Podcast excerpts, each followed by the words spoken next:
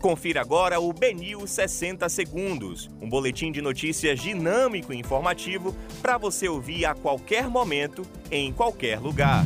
Olá, uma excelente tarde a todos. Hoje é terça-feira, 23 de novembro de 2021. Eu sou Rafael Buquerque e começa agora o BNews 60 Segundos. Otto Filho elogia Rui Costa após dizer que relação com o governador estava abalada. Fiocruz Fiocruz teme que Brasil vire paraíso de antivacina durante o carnaval. Anitta rebate Bolsonaro após comentário debochado do presidente.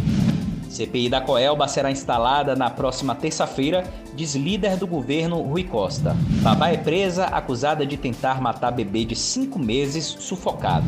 Geraldo Júnior se diz estarrecido com recomendações do Ministério Público da Bahia. Esses foram os principais destaques da segunda edição do BNews 60 Segundos. Para mais informações, acesse bnews.com.br.